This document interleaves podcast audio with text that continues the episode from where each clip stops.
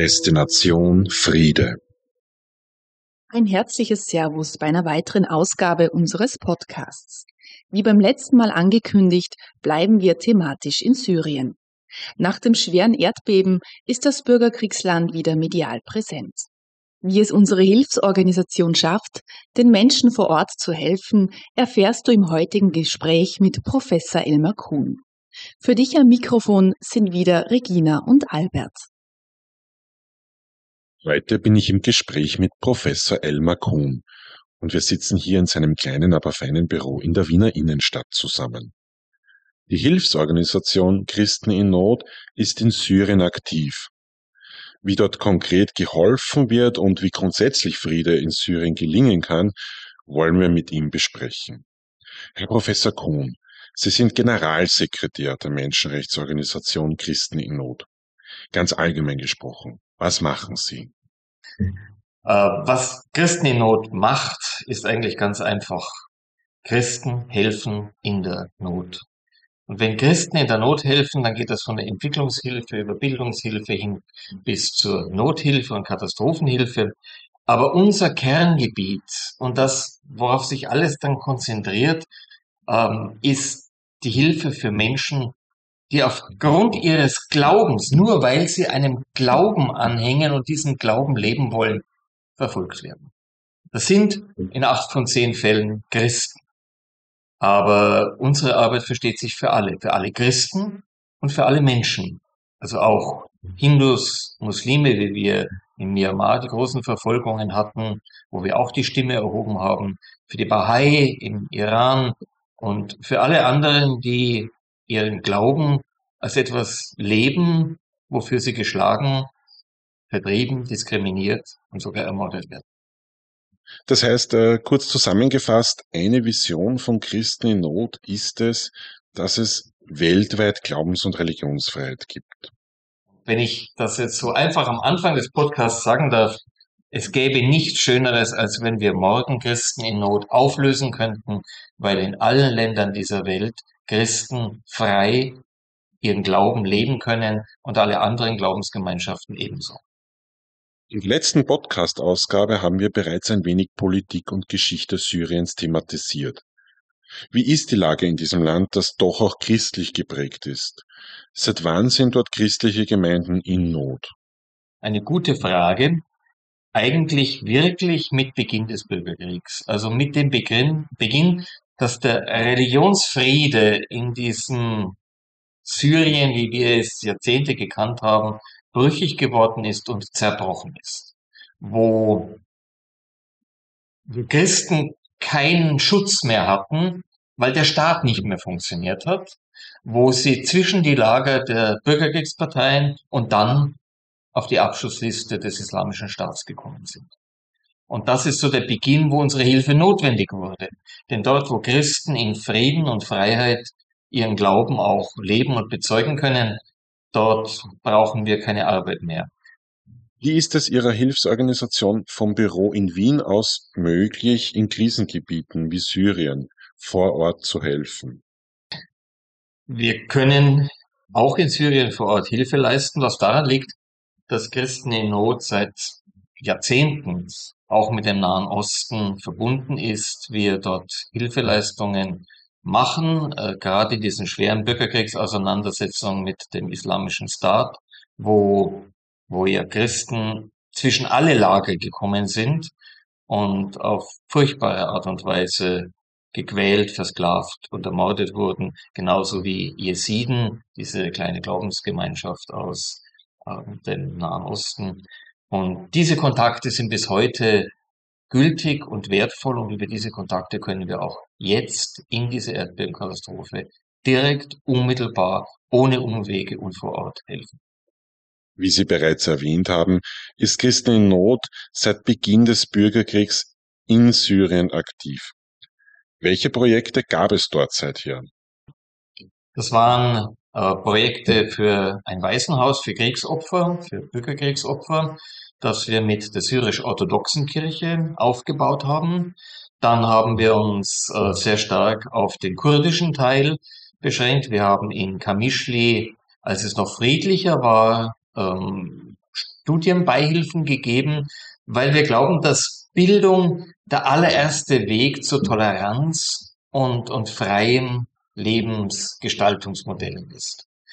Und als dann alles in Trümmer gelegt wurde und sich die Kurdenregion abgespalten hat, haben wir jetzt in Syrien, in Kamischli, also im Kurdengebiet, eine eigene kleine ja, Privatordination von einer Ärztegemeinschaft, die dort den Flüchtlingen, die vor dem islamischen Staat geflüchtet sind, einfach erste Hilfe gibt, ohne Unterschied, ob es Christen oder Muslime sind, einfach Vertriebene, die um ihr Leben gelaufen sind und die nun ein neues Kapitel ihres Lebens im sicheren Kurdengebiet aufschlagen wollen.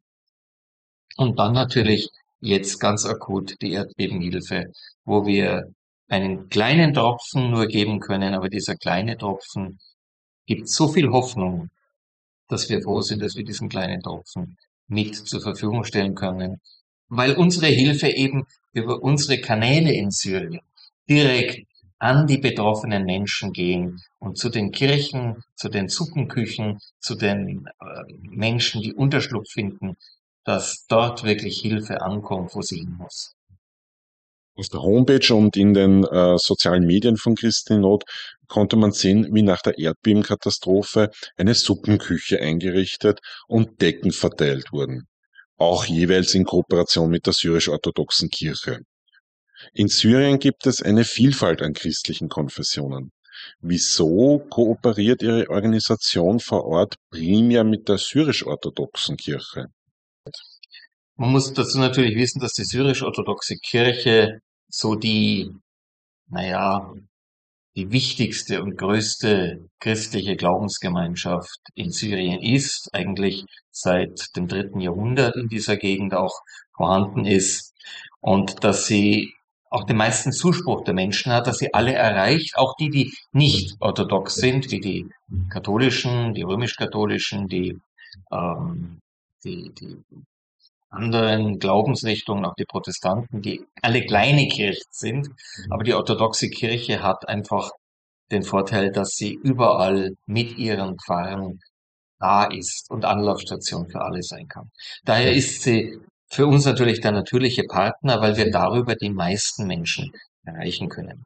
Wir waren mit unserem Vorstand selber bei den neuen syrisch-orthodoxen Patriarchen zu Gast und haben dort grundlegende Hilfswege auch in die Pfarren besprechen können. Und seitdem ist unsere Hilfe dort wirklich eine Hilfe vor Ort mit der Kirche, mit ihren Pfarren, mit den Gemeindemitgliedern und funktioniert ganz hervorragend. Sie haben jahrelange Erfahrung mit der politischen Situation in der Region und äh, das, was die Menschen dort beschäftigt. Wo muss man in Ihrer Einschätzung nach gesellschaftlich ansetzen, damit eine friedliche Zukunft überhaupt möglich ist? Und das ist ein Prozess der Generationen, dass Menschen lernen, aufeinander zu hören. Das, das klingt jetzt ganz traumhaft. Mhm. Aber im Kleinen erleben wir das in unseren Projekten, dass dort, wo Menschen zusammen arbeiten, zusammen ausgebildet werden, zusammen Leben machen, also Leben einfach im Alltag sich bewährt, dass dort diese Ressentiments von Glaubensfragen, von politischen Fragen zu Kaffeehausgesprächen werden und nicht mehr mit Granaten und Maschinengewehren auf der Straße ausgefochten werden. Also das, das Ausbilden der jungen Generation, der, der Kinder, die jetzt im Bürgerkrieg geboren wurden und die nur Krieg kennen, in eine Friedensordnung hinein, in eine mit Worten miteinander Wege suchen, in ein Austausch der Meinungen auf friedliche Art und Weise, das wäre ein, ein ganz wichtiger Weg für die ganze Region und für Syrien im Besonderen. Gilt aber genauso für den Irak und sehr, sehr stark auch für Israel und, und für den Libanon was im Kleinen, also im Miteinander der Menschen, im Alltag funktioniert oder funktionieren kann, scheitert an der Politik beziehungsweise an einzelnen Machthabern. Ist mit Blick auf Erdogan, Putin, Assad und wie sie alle heißen, Frieden möglich? Ich denke, geopolitisch betrachtet ist das Erste, was passieren muss, dass die Großmächte Türkei, USA, China und Russland aufhören, diesen Krieg zu befeuern. Wir wissen ja heute, dass diese Spaltung Syriens in einen großen Teil der Staatsmacht unter Assad durch russische Bomber äh, erzwungen wurde, dass ganz kleine Einsprengsel des islamischen Staats noch vorhanden sind, die aber am Verschwinden sind und dass ein großer Teil äh, von den Kurden befreit wurde gegen den islamischen Staat und heute ein Teil einer sich autonom verstehenden Kurden Regierung ist. Ich möchte noch nicht sagen Kurdenrepublik, sondern eher wirklich eines Einflussbereichs der Kurden. Und das Problem ist jetzt, dass die Russen wollen, dass Assad alles beherrscht. Die Türken mit Erdogan wollen, dass alles ein türkisches Einflussgebiet ist und wollen die Kurden überhaupt möglichst ausschalten, kommen also über die Grenze, über die syrische Staatsgrenze und zerstören die, die kurdischen Milizen, versuchen dort zumindest einen 10, 20 Kilometer breiten Sicherheitsstreifen einzurichten, in dem die Häuser, die dann frei werden, durch türkische Siedler besiedelt werden. Also solange diese regional und international tätigen Mächte wie Russland, wie China und vor allem auch wie die Türkei dort politisches Kleingeld wechseln, wird Friede dort nicht möglich sein. Wie sehen Sie die Rolle religiöser Akteure in diesem Friedensprozess? Heute haben wir von der syrisch-orthodoxen Kirche gehört, die in erster Linie als religiöse Institution das Leid der Menschen nach Krieg und Erdbeben lindert. Oft werden diese religiösen Institutionen aber auch als solche wahrgenommen und teilweise auch zu Recht wahrgenommen, die Hass schüren und Konflikte anheizen. Sind Religionen Teil des Problems? Madeleine Albright, die ehemalige amerikanische Außenministerin, hat das so formuliert.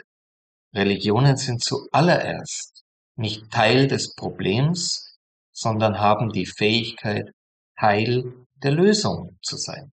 Also wenn man die Religion und wirklich in der Mehrzahl die Religionen an einen Tisch bringt, zum Miteinander reden bringt, dann können sie durch ihre spirituelle Verankerung in der Bevölkerung, in jedem Haushalt, in jeder Familie, wo glaubende Menschen zu Hause sind, einen, ein Umdenken ermöglichen, wo Religionen zum Friedensstifter werden.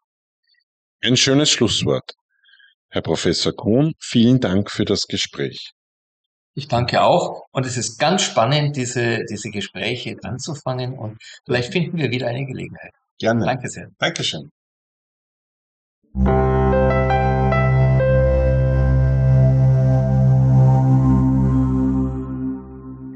Das war's für heute mit unserer aktuellen Podcast-Folge. Servus und bis bald.